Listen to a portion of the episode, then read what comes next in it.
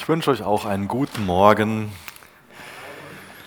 Wir sind gerade in einer sehr kontroversen und auch herausfordernden Passage in Matthäus 21.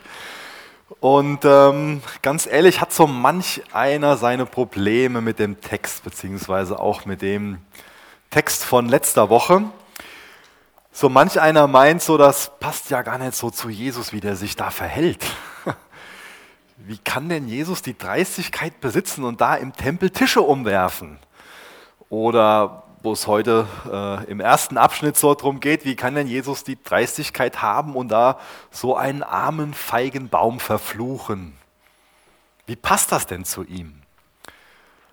Es gibt schon mal so das Denken, dass äh, man äh, so einen Gott im, im Alten Testament hat und einen anderen im Neuen Testament. Und dann wird so getan, als ob der Gott des Alten Testaments eher so derjenige ist, der äh, zornig ist und als ob dann im Neuen Testament sich irgendwas an Gott verändert hat und der auf einmal so der Gott der Liebe ist, der, ja, wo die Liebe so im Vordergrund steht und im Alten Testament eher der Zorn. Und ähm, ich habe sehr, sehr Schwierigkeiten mit dieser Sicht. Ähm, ich glaube, dass das auch überhaupt nicht die Bibel lehrt, sondern dass wir an den Punkt kommen sollten, dass wir klar sehen, dass jede Person, die liebt, auch gleichzeitig eine Person ist, die, wenn sie liebt, auch zornig wird. Also Zorn und Liebe gehen nicht ohneinander. Es wird schon mal so getan, als ob sich die beiden irgendwie ausschließen. Aber es geht nicht ohneinander. Wenn du deine Frau liebst oder deine Eltern liebst und jemand tut deiner Frau was an, jemand tut deinen Eltern irgendwas an, wenn du dann gleichgültig bist, kannst du dann irgendwie Liebe denen gegenüber haben? Also, das war gerade falsch ausgedrückt. Ähm, ich war gerade schon mal im nächsten Satz. Mir geht es darum, wenn du jetzt gleichgültig bleibst, wenn da eine Ungerechtigkeit deiner Frau oder deinen Kindern oder deinen Eltern gegenüber vorliegt und, und dich das nicht zornig macht, dann wäre es keine Liebe. Das will ich ausdrücken. Macht das Sinn? Wenn wir Ungerechtigkeit erleben, dann können wir doch nicht gleichgültig bleiben. Das wäre doch schlimm. Zorn ist doch nicht gleich Sünde, sondern wir sollen aufpassen, dass wir nicht im Zorn sündigen. Und Jesus sündigt nicht in seinem Zorn. Gott ist immer rechtschaffend. Und Jahwe ist derselbe im Alten und auch im Neuen Testament. Lass uns mal mit dem Gedanken jetzt in den Text hineingehen. Ich bete noch mit uns.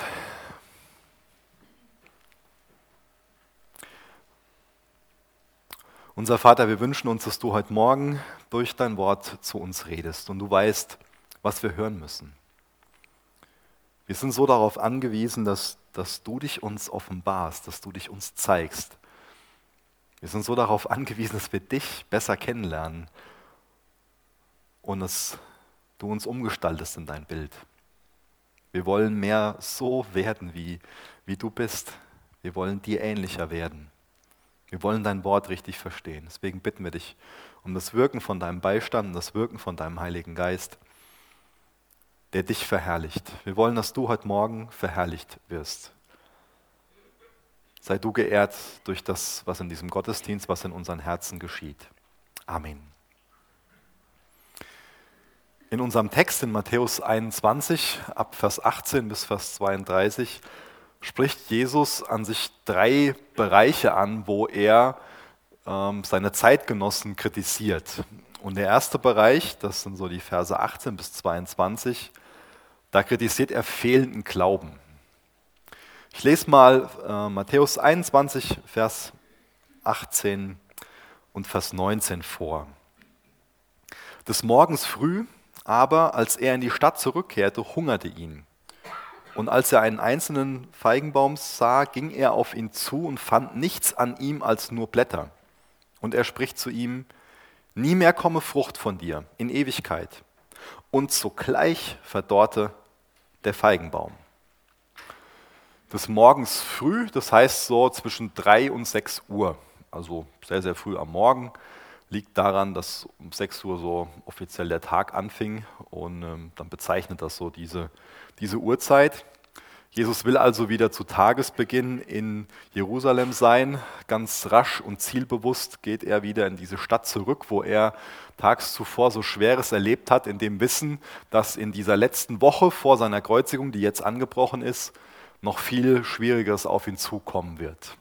Aber er ist mutig, er ist entschlossen, er gibt sich seinem Vater hin, ihm geht es darum, wirklich den Willen seines Vaters zu tun und er geht zurück in diese Stadt am frühen Morgen. Hat wahrscheinlich noch nichts gegessen, hat Hunger, sieht diesen einzelnen Feigenbaum da stehen, geht zu dem Feigenbaum hin, sieht nur Blätter, erwartet, dass der Feigenbaum Frucht trägt und verflucht diesen Feigenbaum mag sich jetzt so ähm, anhören, als ob sich Jesus mit jedem solidarisiert, der ein Morgenmuffel ist, dass er so ohne Frühstück äh, schlecht drauf ist. Da geht es in Matthäus aber überhaupt nicht drum, das zu beschreiben. Äh, ich glaube nicht, dass Jesus ein Morgenmuffel war. Ähm, der Abschnitt hat schon oft für Verwirrung gesorgt weil wir durch das Passafest ja wissen, ähm, zu welcher Jahreszeit das gewesen ist. Und das muss so im April gewesen sein. Und Jesus erwartet jetzt im April, dass dieser Baum Frucht bringt. Und manch einer hat jetzt schon hergeleitet, dass der im April sowieso nie Frucht bringt. Ähm, und ähm, dadurch wird die ganze Passage dann noch kontroverser. Und das ist schon richtig, dass ähm, im Mai bis Juni, da gibt es Frühfeigen, und im August bis Oktober gibt es Spätfeigen. Das heißt, in der Zeit werden normalerweise diese Früchte geerntet und auch gegessen. Es ist aber trotzdem auch so, dass ähm, da schon im April ähm, schon Früchte dranhängen, die aber relativ saftlos sind. Es ist aber überhaupt nicht außergewöhnlich, dass die Früchte auch schon im April gegessen werden. Das äh, ist also nicht irgendwie komisch, dass, dass Jesus hier erwartet, dass da schon Früchte dran hängen. Der Baum hatte auch schon im April Früchte, die man zu sich genommen hat. Es war ganz gewöhnlich, die man zu sich genommen hat, wenn man wirklich Hunger hatte. Aber das Entscheidende, den entscheidenden Hinweis bekommen wir bei diesen Blättern. Das macht jetzt vielleicht noch nicht für jeden wirklich Sinn. Ähm, für diejenigen, die so ein Gärtnergehen haben oder Gärtnerwissen haben, macht das auf Anhieb viel, viel mehr Sinn. Denn dieser Feigenbaum, der hat die Eigenschaft, dass wenn er Blätter trägt, das quasi ein Versprechen ist, dass auch Frucht dran hängt. Das der hat sonst keine Blätter. Die Blätter haben also ganz klar angesagt, der Baum hat gesprochen, ich trage Frucht. Das ist das, was, der, was Jesus so erwarten konnte. Und dann geht Jesus zu dem Baum hin und der Baum hält sein Versprechen nicht. Das ist das, wo es im Kern drum geht. Der Baum gibt etwas vor, er heuchelt etwas vor. Er gibt etwas vor, was nicht den Tatsachen entspricht. Jesus geht zu dem Baum und ist dadurch enttäuscht, dass der Baum eine Tatsache vorgibt, die aber nicht den Tatsachen entspricht. Jetzt kann man sich ja immer noch fragen, warum verflucht denn Jesus jetzt diesen Baum? Das überrascht uns ja schon etwas, wenn wir uns sonst die anderen Begebenheiten alle ansehen. Ist es an sich so das, das Durchgehende, dass Jesus derjenige ist, der Leben gibt. Der Lahmen wieder auf die Beine hilft, der Blinde sehend macht, der Dämonen austreibt, frei macht. Man sieht, dass er ganz, ganz viele Wunder wirkt, die dann zur Folge haben, dass wirklich Menschen heil werden, dass Leben da ist. Und so die einzige andere, ähm, nicht Parallele, aber Begebenheit, die ähm, wir sonst in Evangelien finden, wo durch ein Wunder was zerstört wird, ist diese eine Begebenheit, wo Dämonen ausgetrieben werden, der Mensch dann frei wird, aber die dann in die Schweine fahren und dann die Schweine Selbstmord begehen. Warum nutzt denn Jesus nicht diese Kraft, die er in dieses Wunder steckt, um da jetzt neues Leben zu schaffen? Könnte man sich stellen, diese Frage. Ich finde es aber wichtig, dass er in beiden Situationen im Endeffekt die Realität aufzeigt. Das war der wahre Zustand von dem Baum. Er hat nur vorgetäuscht, dass da der Baum, das Leben da ist, dass Frucht da ist. Aber die Realität ist, dass er keine Frucht bringt, dass er verdorrt ist. Das ist die Realität. Und auch als er die Dämonen ausgetrieben hat in diese Schweine hinein, hat er im Endeffekt nur dem Bösen die Maske vom Gesicht runtergerissen. Er hat die Realität aufgezeigt. Welche Realität zeigt er jetzt da auf bei diesem Baum, den er verflucht? Ist immer interessant, wenn man sich dann in Gottes Wort ähm, ansieht, wo was zum ersten Mal erwähnt wird. Und äh, Feigen sind eh die erste Frucht, die in der Bibel erwähnt werden. 1. Mose 3, Vers 7 lesen wir davon. Und wir lesen auch davon, dass sich Adam und Eva nach dem Sündenfall dahinter versteckt haben.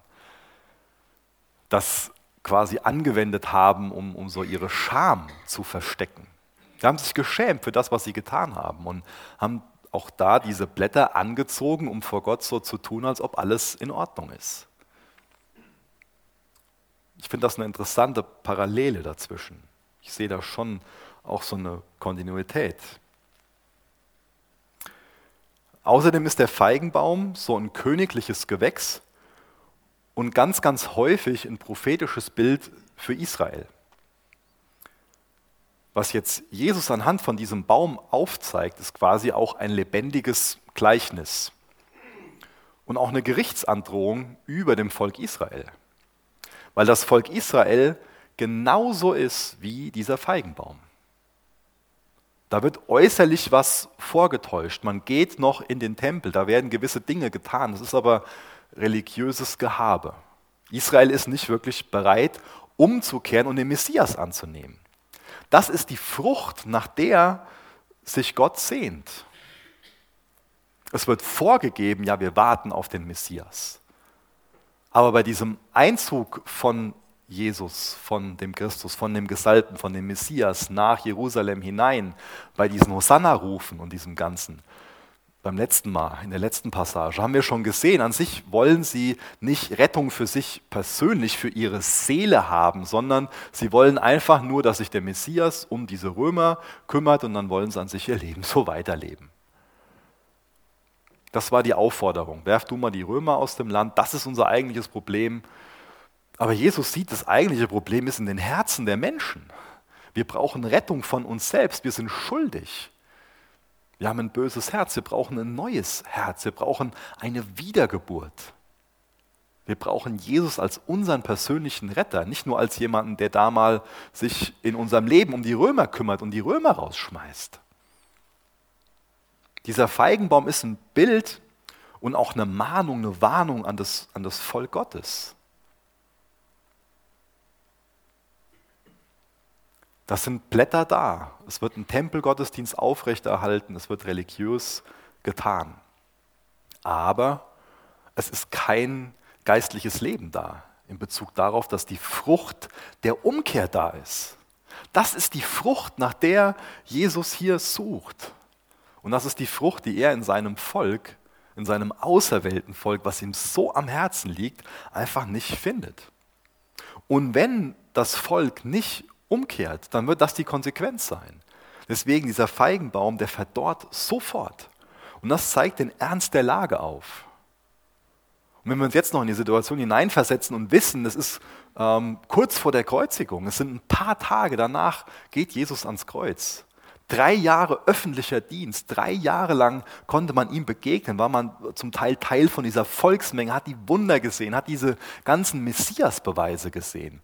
Da ist so viel passiert, was das Herz hätte aufweichen sollen. Aber keine Frucht. Und deswegen schenkt er jetzt hier nicht neues Leben, sondern macht die Realität klar, dass dieses Gericht droht. Dass das die Frucht dann davon sein wird, wenn die Umkehr dem Messias gegenüber nicht da sein wird. Religiöses Verhalten, aber keine echte Gottesbeziehung. Geht noch so in den Tempel, lebt aber ansonsten unvereinbar mit dem, was man so vorgibt zu sein, das Volk Gottes. Man gibt vor, zu Gott zu gehören, aber lebt ganz anders. Und das ist gar nicht cool. Wenn so ein Baum krank ist, dann liegt das oft an der Wurzel. Wir haben ja auch von der Wurzel gelesen. Und da muss ich mich auch fragen, wo sind denn meine Wurzeln so drinne? Worin bin ich denn verwurzelt? Woher erhalte ich denn meine Nahrung? Mit was fütter ich mich denn? Und das sind ja oft ähm, Prozesse, also das braucht oft so eine gewisse Zeit. Ich weiß nicht, wie das bei euch ist, aber wenn ich morgens meine stille Zeit nicht mache, ähm, ich merke das relativ schnell für mich. Mein Umfeld merkt das danach und das hat alles seine Konsequenz, wenn wir unsere Wurzeln nicht in Gottes Wort eingraben, wenn wir diese Nahrung nicht bekommen, wenn wir Gottesdienste versäumen, wenn wir keine geistliche Gemeinschaft miteinander haben, wenn, wenn wir das Wort Gottes nicht zu uns nehmen als, als das lebendige Brot, wenn wir uns nicht in diesem, in diesem lebendigen Wasser baden, dann vertrocknen wir doch, oder? Dann kann doch keine neue Frucht wachsen. Mit was ernährst du dich? Es geht also hier Jesus darum, die Heuchelei aufzudecken. Das kritisiert er an seinem Volk, dass da viel Heuchelei ist, dass so getan wird, als ob der Glaube da so da ist, aber dass kein echter Glaube da ist. Und das ist natürlich nicht nur irgendwas, was eine Bedeutung hat für damals. Wir können jetzt viel auch über Gottes Heilsplan nachdenken in der Vergangenheit und uns um das Volk Israel über das Volk Israel philosophieren. Aber was heißt das denn für uns? Da ist ja auch eine Warnung für uns drin, auch eine Kritik für uns drin. In unserem Volk gibt es nicht so viele Atheisten, wie schon mal angenommen wird. Aber ich glaube, dass es jede Menge praktizierende Atheisten gibt, auch unter uns Christen. Auch wir sind schon mal so, dass wir praktische Atheisten sind dass wir zwar mit unserem Mund vorgeben, dass es Gott gibt, aber dass wir an sich ganz anders handeln. In der Art und Weise, wie wir zweifeln und uns Sorgen machen und Entscheidungen treffen, wo es doch nur auf irdischen, fleischlichen Dingen basiert. Und es keine geistliche Entscheidung ist, keine geistliche Haltung ist. Handeln wir denn allem so, dass wir mit Gott rechnen, dass wir auf Gott hinleben? dass wir das als Blickrichtung haben, dass wir Jesus zentriert leben? Oder handeln wir doch nur so, als ob es Gott nicht geben würde? Ich habe lange Zeit so gelebt wie so ein Baum, der nur Blätter hat und keine Früchte an sich trägt. Ich bin jahrelang mit in die Gemeinde gegangen und saß im Gottesdienst, aber mein Herz war wohl ganz anders bin im christlichen Zuhause groß geworden, aufgewachsen, aber mir hat es lange gedauert. Mit, ja, lange, das kennt vielleicht der eine oder andere gleich. Erst mit 18,5 Jahren ähm, habe ich dann wirklich verstanden, dass ich persönlich einen Retter brauche. Und da war für mich dann äh, der Zeitpunkt da, wo ich, wo ich wusste, Jesus hat mich gerettet, wo ich ihm wirklich meine Schuld gegeben habe und angefangen habe, mit ihm zu leben. Und so kann man jahrelang in der Gemeinde sitzen, ohne wirklich eine Beziehung zu Jesus zu haben.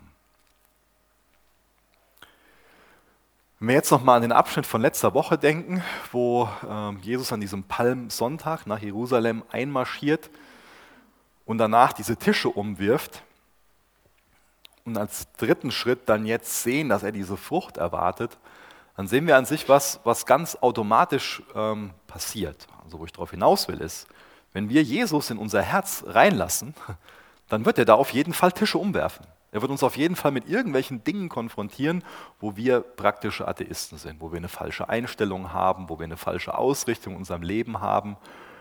Er wird uns auf Dinge aufmerksam machen, von denen er uns im Endeffekt befreien will. Ich glaube, wir haben schon mal eher so diesen Eindruck, so, ja, Jesus geht es da nur darum, uns irgendwie seinen, seinen Finger ins Böse zu legen und uns darauf aufmerksam zu machen, damit wir dann irgendwie runtergezogen werden und schlecht fühlen. Jesu Ansinnen ist, er will uns befreien von diesen Denkmustern, von dem, von dem Verhalten. Jesus will in unser Herz einziehen. Will uns mit uns selbst konfrontieren, nicht, um uns, äh, nicht damit wir uns einfach nur schlecht fühlen und er sich dadurch besser fühlen könnte, weil er so heilig und gerecht ist und wir so schlecht sind. Jesus will uns befreien, er will uns ein neues Herz geben, er will in unser Herz einziehen, Tische umwerfen und dann kommt automatisch Frucht hervor. Jesus zieht ein, er wirft Tische um und Jesus bringt Frucht in unserem Herzen hervor. Wir sind da nicht so, dass wir uns, dass wir diese Frucht erarbeiten müssen, sondern die Frucht, die wächst an diesem Baum. Wenn wir in dem leben, was Jesus für uns hat.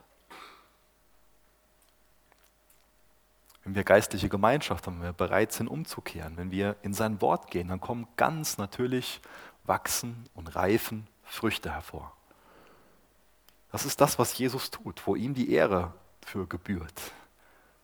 Das ist nicht das, was du irgendwie jetzt erfinden musst und was irgendwie total kompliziert ist, was wir irgendwie auf die Reihe kriegen müssen, wo wir jetzt unter Zugzwang stehen, irgendwie aus uns heraus eine Frucht zu pressen, dann Jesus zu bringen. Das macht Jesus in unserem Herzen.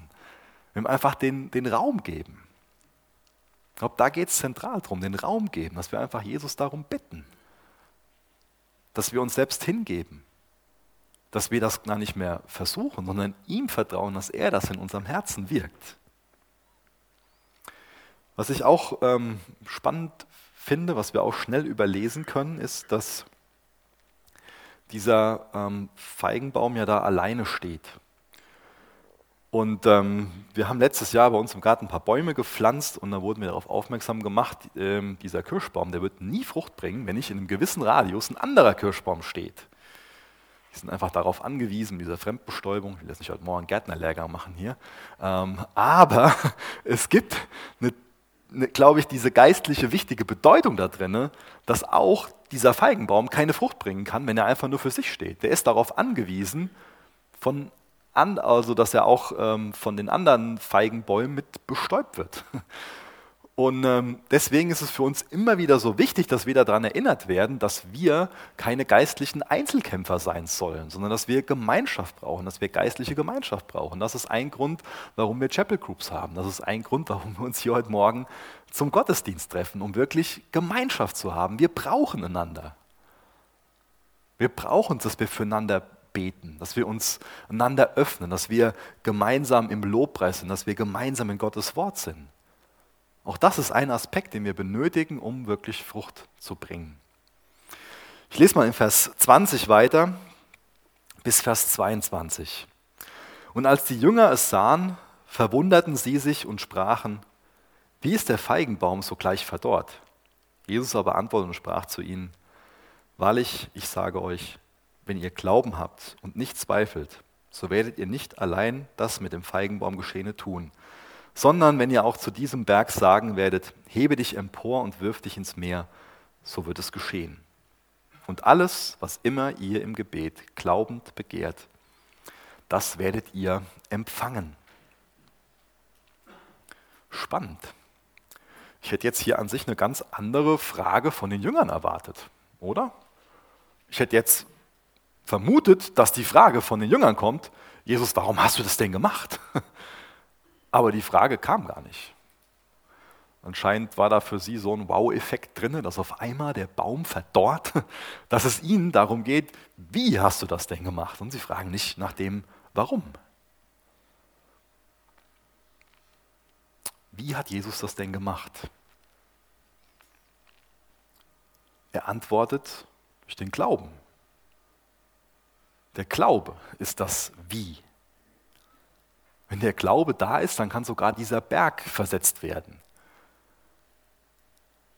Auch wenn wir uns da in, in, in, in die Situation versetzen, das war entweder der Ölberg oder der Tempelberg. Das ist, könnte jetzt gut sein, viele Ausleger halten das für das Wahrscheinlichste, dass Jesus auf den Tempelberg zeigt und sagt, wenn ihr Glauben habt, dann wird dieser Berg versetzt. Wäre eine ziemlich starke Symbolkraft. Wenn ihr Glauben habt, dann wird das, was gerade noch das Zentrum von eurem Glauben ist, versetzt. Hm? Interessant. Was ist denn mit diesem Glauben gemeint? Dieser Glaube ist ein persönliches Vertrauen. Dieser Glaube ist ein persönliches Vertrautsein. Glaube ist ein Vertrauen in die Allmacht und auch in die Hilfsbereitschaft des Vaters. Und Glaube ist ein Verbundensein mit dem Vater. Wenn ihr Glauben habt und nicht zweifelt, steht da. Die Jünger sollen diesen Glauben haben, den, den Jesus hat, den Jesus vorlebt, den sollen sie entwickeln in der Gemeinschaft mit ihm. Sie sollen nicht an der Hilfsbereitschaft des Vaters zweifeln. Sie sollen nicht an der Allmacht des Vaters zweifeln. Wow. Zweifelst du schon mal an der Allmacht des Vaters, an der Hilfsbereitschaft des Vaters? Das ist etwas sehr Menschliches, das schon mal zu tun. Und es geht ja auch nicht Jesus darum, dass er jetzt Zweifel verteufeln will oder uns dafür anklagt. Aber ich denke, es ist schon wichtig, dass wir uns fragen, wie gehen wir denn mit unseren Zweifeln um? Ich meine, die, die Apostel selbst haben mehrmals in verschiedenen Situationen gesagt, dass Jesus ihren Glauben stärken soll. Lukas 17, Vers 5 zum Beispiel. Oder auch in der Jahreslosung ist ja auch dieses Gebet, Herr, hilf unserem Unglauben. Wie gehen wir denn mit unseren Zweifeln um? Ich glaube, dass wir mit Zweifeln so umgehen sollten wie mit Sorgen, dass wir es lernen sollten, das auf Jesus zu werfen und das immer wieder praktizieren sollten. Das hält Jesus aus. Dazu lädt er uns ein. Das wünscht er sich so sehr von uns. Ich meine, ich will nicht damit beworfen werden, aber Jesus bietet uns das an, dass wir unsere Sorgen auf ihn werfen, dass wir unsere Zweifel auf ihn werfen. Hier geht es nicht darum, dass wir jetzt dazu angehalten werden, wenn du jetzt dann zu deinem Gott betest, dann tu so, als ob du starken Glauben hast. Ich meine, das macht ja keinen Sinn. Wir wissen, dass Gott unser Herz sieht. Wir wissen, dass Jesus unser Herz sieht. Er weiß sowieso, was da an Unglaube, an Zweifel, an Sorge drin ist. Gebet ist doch eine Einladung, wirklich ehrlich zu sein. Aber Gebet ist auch eine Einladung zu kämpfen, sich durchzuringen, zu sagen, Jesus, hier ist mein Zweifel. Ich, ich, ich habe gerade wenig Vertrauen in, in, deine Allmacht. Ich sehe auch gerade nicht, dass du, dass du gut bist. Das hält Gott aus. Aber wo will ich denn dann meinen mein Fokus drauf richten? Richte ich meinen Fokus auf meine Verletzung, auf meine Enttäuschung, auf meinen Zweifel? richte ich meinen Fokus darauf, dass Gott in der einen Situation nicht so gehandelt hat, wie ich mir das ersehnt, wie ich das erbeten habe? Oder bin ich bereit, das, das loszulassen und Gott auch da ehrlich zu sagen, ich, ich will dir da vertrauen. Bitte hilf mein, bitte befreie mich von meinem Zweifel, hier ist es. Bitte hilf mir, dass ich neu durchdringe und, und meinen Blick auf das Kreuz richte, wo du ein für alle Mal bewiesen hast, wie vertrauenswürdig und wie liebevoll du bist. Hilf mir, dass ich das alles von meiner Brille wischen kann. Diesen ganzen Mist, der mir meinen mein Blick, meine Sicht auf dich vernebelt. Es ist wichtig, dass wir nach und nach ein zerbrochenes Herz vor Gott bekommen über diese Dinge dass wir wieder durchdringen und eine Sicht für ihn haben und ihn anbeten, weil er gut ist, weil er gerecht ist, weil er gütig ist. Aber es gibt viel um uns herum, was dazu führen kann, dass wir daran zweifeln. Und deswegen ist so wichtig, dass wir immer wieder im Glauben gestärkt werden, dass wir immer wieder ins Gebet gehen. Der Glaube ist das, was Berge versetzt, was wir hier gelesen haben. Damals war das eine Redewendung, dass wenn jetzt ein Rabbi dazu in der Lage war, schwierige Zusammenhänge oder schwierige Fragen zu klären, dann wurde er als ein Rabbi bezeichnet, der Berge versetzen kann. Und das macht der Glaube. Der Glaube kann Berge versetzen in dem Sinne, dass wir durch Gottes Wort zum Teil sehr schwierige Fragen beantworten können. Aber wir kriegen nicht Antworten auf alles. Der Glaube wirkt außerdem ein Ausharren. Auch das entsteht im Gebet, auch das entsteht in der geistlichen Gemeinschaft. Auch das dürfen wir uns erbitten. Und der Glaube wirkt auch schon mal, dass sich Situationen verändern. Aber lassen wir das wirklich in Gottes Hand? Ich bin absolut dafür, Gott auch Lösungen vorzuschlagen und konkret für Dinge zu beten. Aber lassen wir das dann auch in seiner Hand? Beten wir das im Glauben, in dem Sinne, dass wir sagen, Gott, ich glaube, dass du gut bist, ich glaube, dass du souverän bist, ich glaube, dass du gerecht bist, auch wenn du jetzt anders handelst, auch wenn mein Gebet so nicht erhört wird. Wir haben ja eben gelesen in Vers 22, und alles, was immer ihr im Gebet glauben begehrt, werdet ihr empfangen. Wir sehen, dass Jesus da letzte Woche im Tempel sehr zornig geworden ist. Und manchen Christ ist schon über diesen Vers sehr zornig geworden. Und alles, was immer ihr im Gebet Glauben begehrt, werdet ihr empfangen. Ich habe doch das und das gebetet und das und das ist doch passiert. Da ist schon manchen Christ zornig drüber geworden, enttäuscht worden und ist daran ja fast zerbrochen. Wie ist das denn zu verstehen? Wir dürfen das auf keinen Fall so verstehen, dass alles, was wir beten, auch in Erfüllung gehen wird. Das steht nicht da. Ich denke, das ist wichtig, dass, dass wir da aufmerken und verstehen wollen, was, was da steht. Das ist ja nicht alles, was Jesus zum Thema Gebet je gesagt hat. Aber der Teufel, dem gelingt das schon mal sehr gut, so zu tun, als ob dieser Vers alles ist, was Jesus zum Thema Gebet gesagt hat. Damit wir davon enttäuscht werden und unser Gebet nicht in Erfüllung geht und so getan wird, als ob Gott sein Versprechen nicht erfüllt und nicht gemäß seinem Wort handelt. Der Teufel ist ein Lügner, ein Verdreher. Es ist nicht so, dass er uns was ganz anderes erzählt. Er kann uns so einen Vers aus dem Zusammenhang reißen und so tun, als ob das was bedeutet, was es gar nicht bedeutet. Da müssen wir sehr vorsichtig sein und, und aufhorchen das ist eine Sache, die, die Jesus zum Thema Gebet sagt. Das heißt, Jesus setzt auch gewisse Dinge voraus bei seinen Zuhörern. Auch ich muss es heute Morgen natürlich machen. Ich muss gewisse Dinge voraussetzen. Ich kann immer wieder mal definieren, wo ich meine, was das Reich Gottes bedeutet, was das Wort heilig bedeutet, was Sünde bedeutet, diese Begriffe müssen alle mit Bedeutung gefüllt werden. Glaube muss mit Bedeutung gefüllt werden, muss definiert werden. Wir können über Glaube reden und reden über zwei ganz verschiedene Dinge. Wir können über Sünde reden und der eine meint das, der andere meint das. Aber das kann man nicht jeden Sonntagmorgen neu definieren,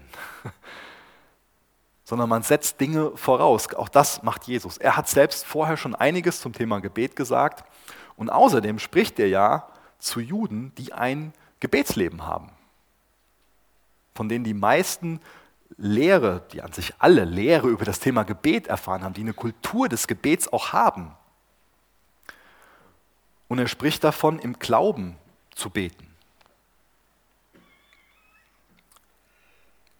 Ich denke, was wichtig ist, hier zu betonen, ist, dass eine Sache, die seine Zuhörer gemeinsam hatten, dieser Glaube war, dass Gott wirklich souverän ist. Gott wird seinen Willen ausführen. Das ist eine Grundannahme. Das heißt, Gebet ist nicht dazu da, dass Gott seine Souveränität auf uns überträgt, sondern dass wir durch unsere Beziehung, die wir auch im Gebet zu ihm leben, dann in seinen Weg geführt werden.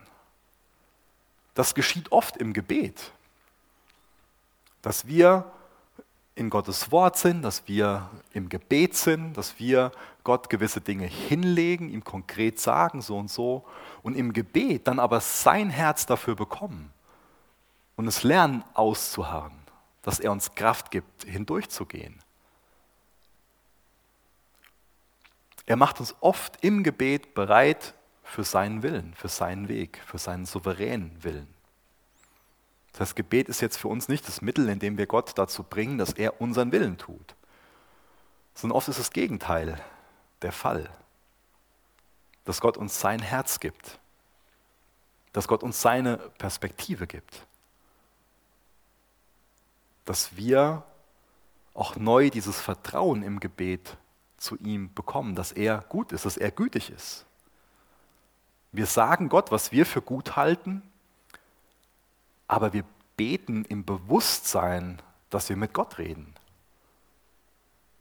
Und dass, dass unser menschlicher Horizont total begrenzt ist. Aber dass Gott Gott ist, dass er nicht begrenzt ist, dass er viel mehr im Blick hat, als wir das im Blick haben. Dass er viel mehr weiß, was gut ist. Dass er viel mehr Weisheit hat, als wir das haben. Wir beten im Glauben an diesen Gott. Und das ist oft ein Kampf. Wir versuchen schon mal Berge im Glauben zu versetzen, die nicht versetzt werden sollten. Und wir machen schon mal so Armdrücken im Gebet mit Gottes souveränem Willen. Und da kostet uns das viel. Und dann ist es wichtig, dran zu bleiben und Gott immer wieder die Dinge hinzulegen. Nicht daran zu zerbrechen, sondern daran zu wachsen.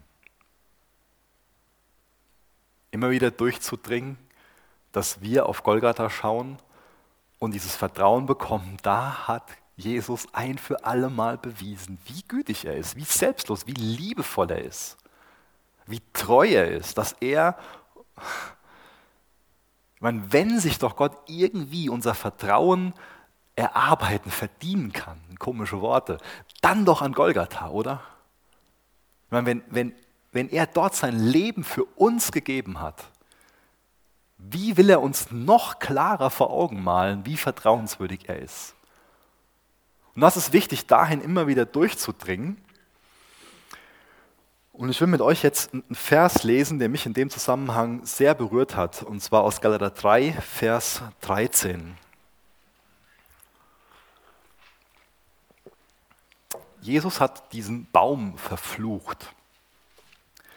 Es gibt immer wieder Themen, die sich quer durch die ganze Bibel ziehen wo wir vorsichtig sein müssen, wie wir das so interpretieren. Ich habe eben schon so was angesprochen mit diesen Feigen.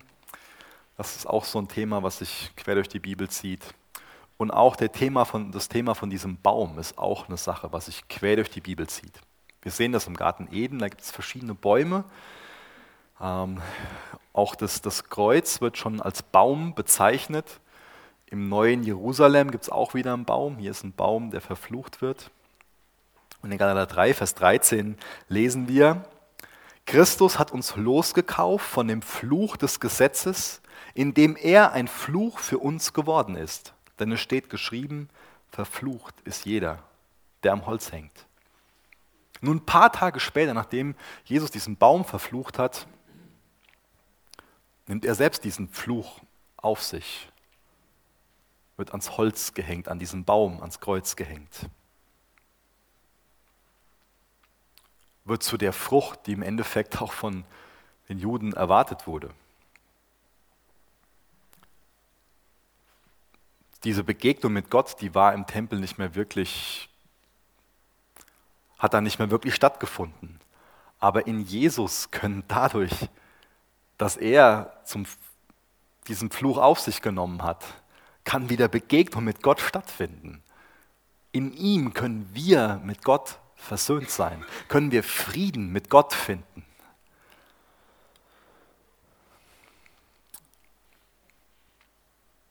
Ich komme mal zum zweiten Kritikpunkt. Machterhalt. Vers 23 bis Vers 27. Und als er in den Tempel kam, traten, als er lehrte, die hohen Priester und die Ältesten des Volkes zu ihm und sprachen, in welcher Vollmacht tust du diese Dinge? Und wer hat dir diese Vollmacht gegeben? Jesus aber antwortete und sprach zu ihnen, auch ich will euch ein Wort fragen. Und wenn ihr es mir sagt, so werde auch ich euch sagen, in welcher Vollmacht ich diese Dinge tue. Woher war die Taufe des Johannes? Vom Himmel oder von Menschen?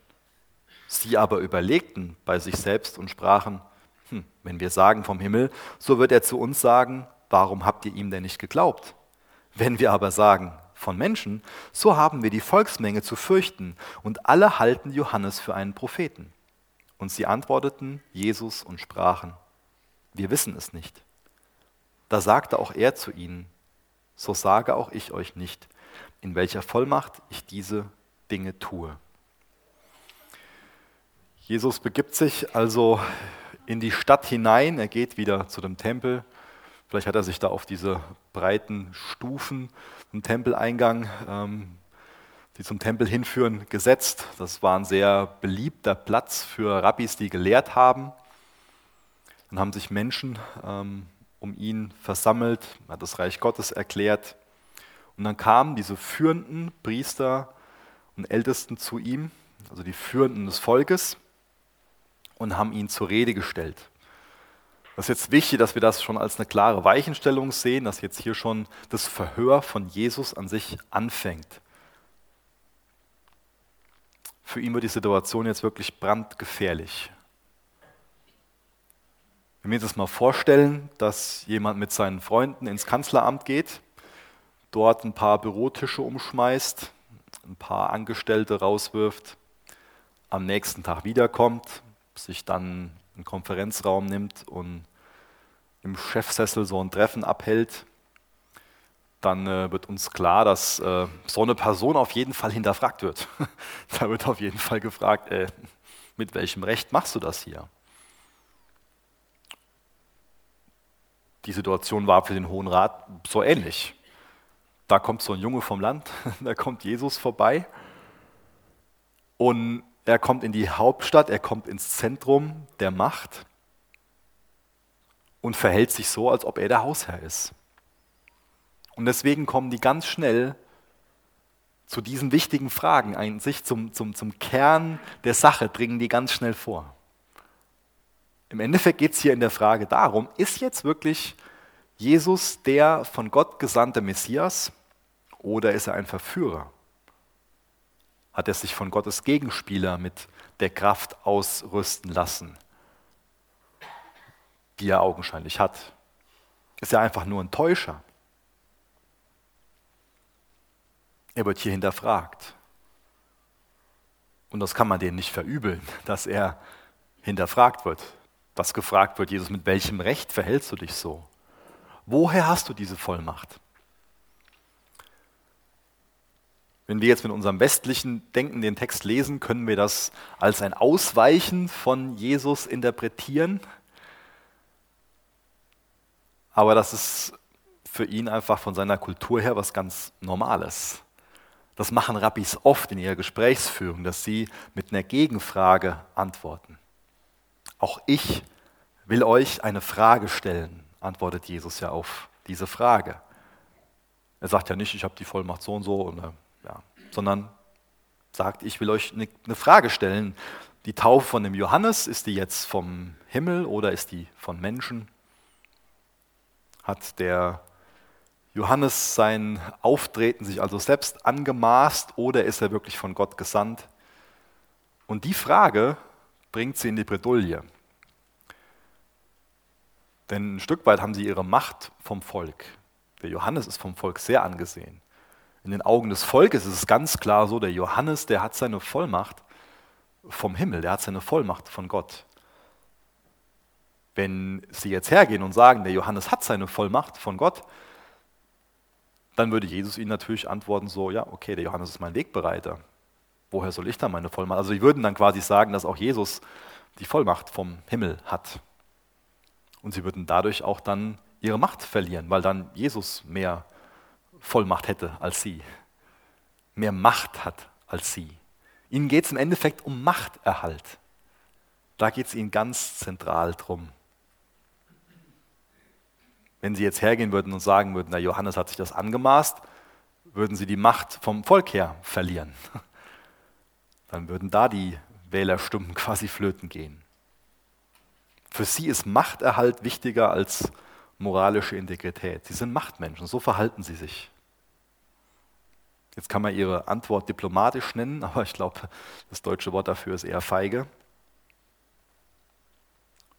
Und diese, dieses ganze Gehabe, das unterstreicht noch viel mehr Jesu Kritik an diesem System. Denen ist die Meinung der Menge einfach, sind sie mehr daran interessiert als am Willen Gottes.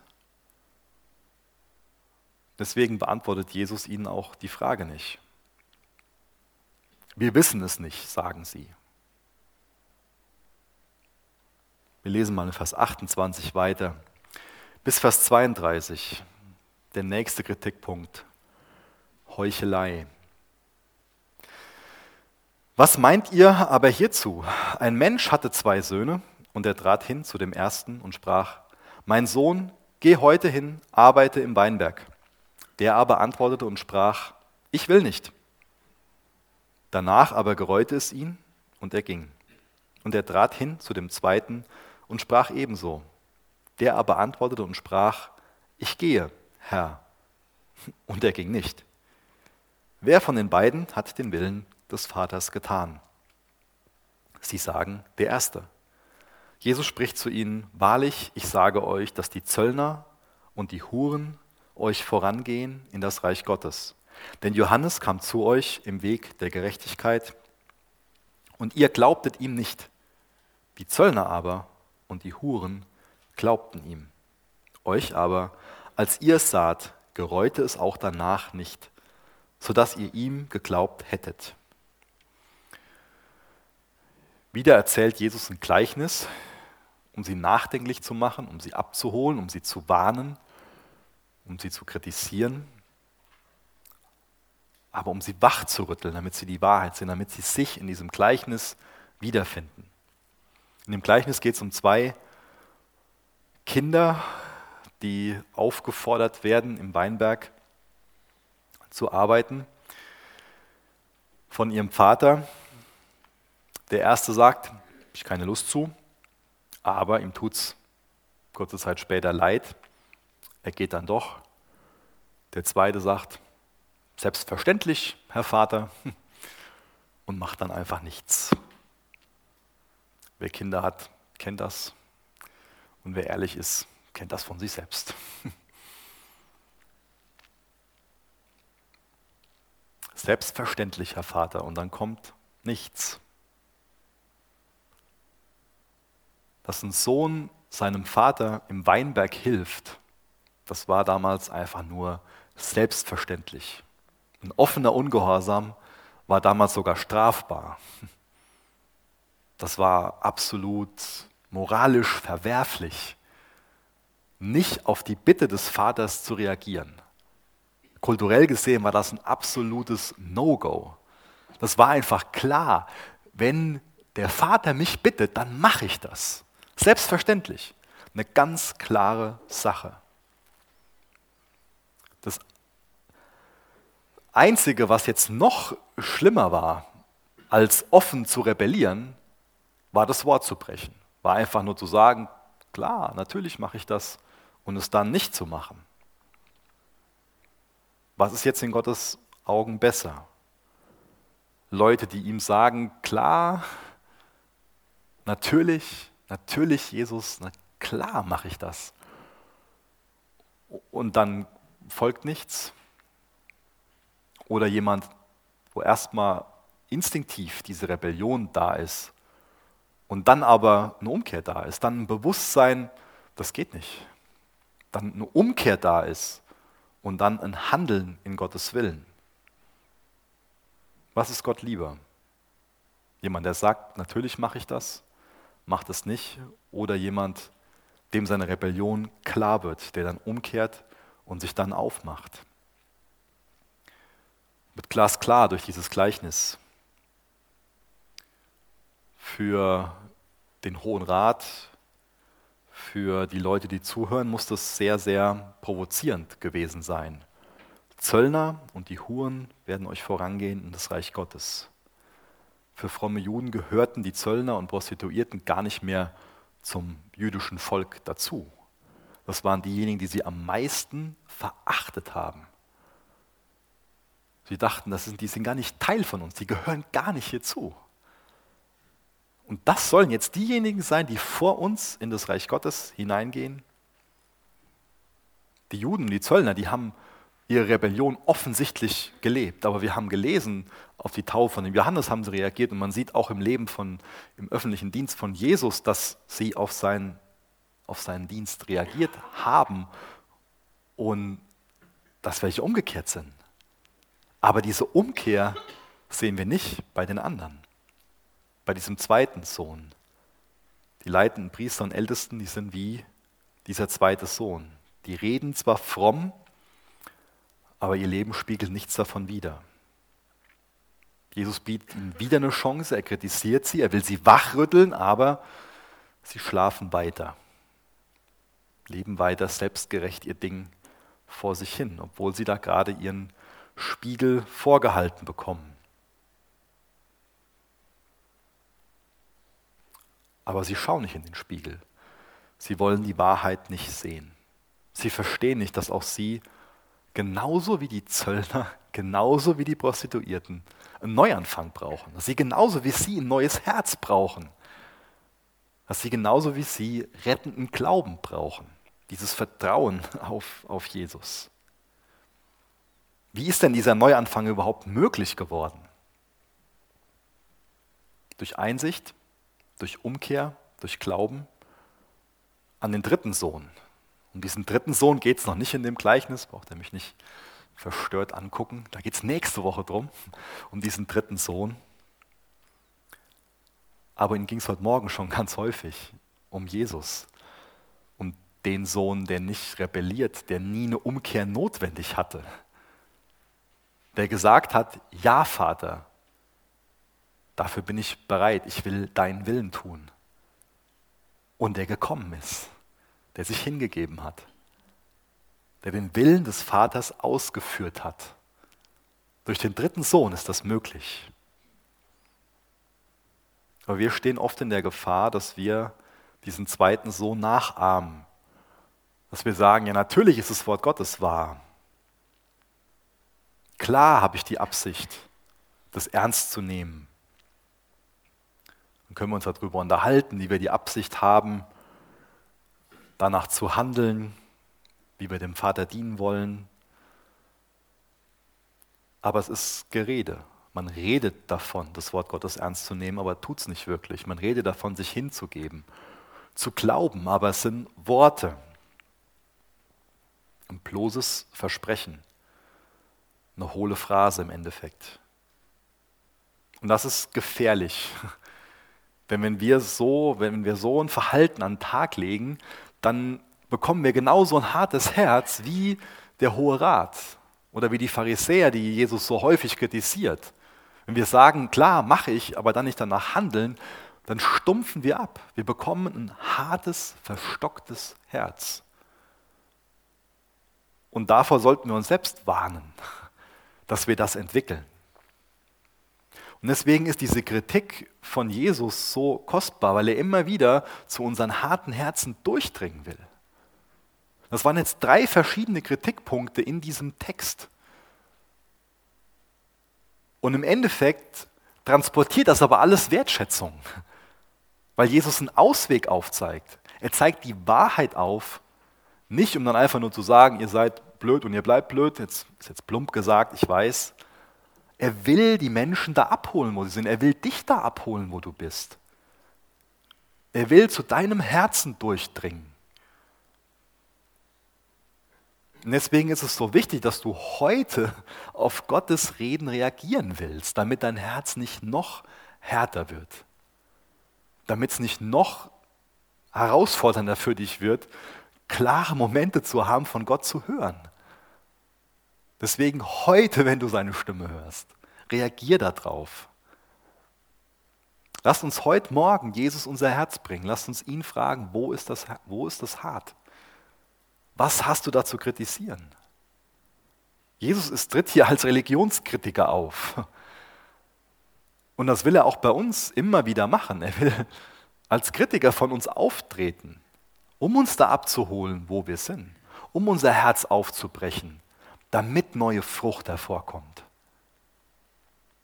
um uns herauszureißen aus unserem Zustand damit wir neu sehen, um was es wirklich geht, um uns herauszureißen aus einem Leben, wo wir uns als praktische Atheisten verhalten, wo wir so tun, als ob es Gott nicht gibt, damit wir wieder aus unserem lauen, aus unserem Lausein herausgerissen werden und neues Leben in ihm haben, neue Freude an ihm bekommen, eine neue Hingabe da ist, eine echte Beziehung. Dass wir zurückkommen zur ersten Liebe.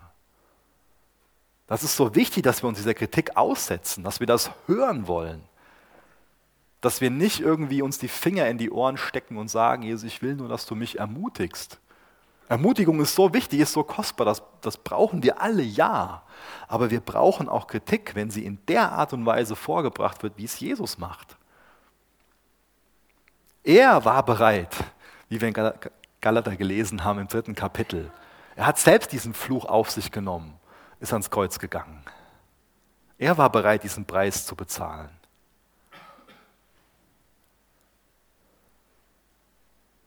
Wie ist es mit dir? Mit welchen Augen siehst du Jesus heute Morgen? Ich habe eben bewusst länger bei dem Thema Gebet und Glaube und, und Zweifel und Enttäuschung und Frust und Zorn.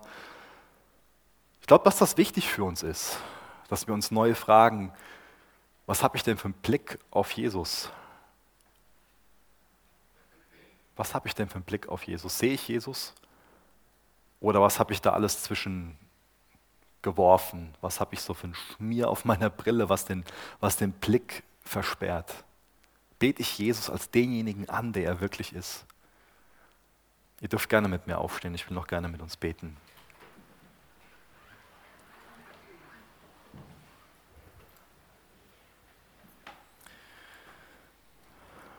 Vater, wir wollen uns der Kritik deiner Botschaft aussetzen.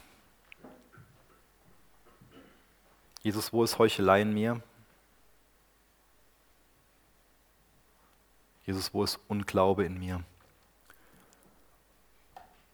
Jesus, ich bitte dich, dass du uns mit uns selbst konfrontierst. Zeig du uns, wo wir vorgeben, Frucht zu bringen, aber wo keine Frucht der, der Umkehr da ist, wo wir irgendwie vor uns her heucheln, wo wir einen Anschein erwecken, dass wir so fromme Christen sind, aber